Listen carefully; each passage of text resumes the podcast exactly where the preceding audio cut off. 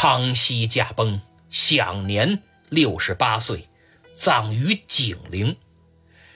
他去世的二百零六年后，公元一九二八年，土匪军阀孙殿英挖掘了乾隆和慈禧的陵墓，同时也盯上了康熙的景陵。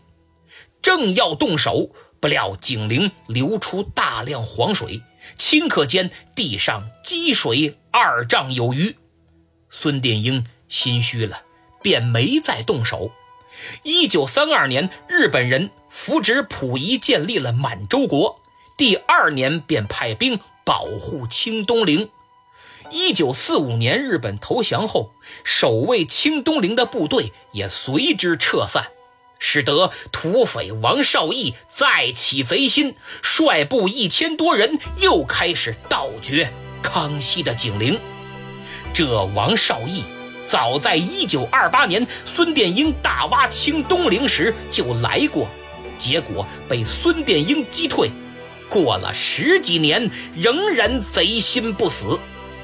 这次挖掘，四周还是流水不止。王绍义指挥一批流氓，费了九牛二虎之力，才用炸药炸开了地宫。地宫里污水一眼望不到底。在一名资深盗墓贼的指点下，王绍义命人扎起木筏，划着水来到了康熙棺椁的近前，用大斧将其劈开，盗走大量珍宝。可叹一代英主死后也没能安然长眠。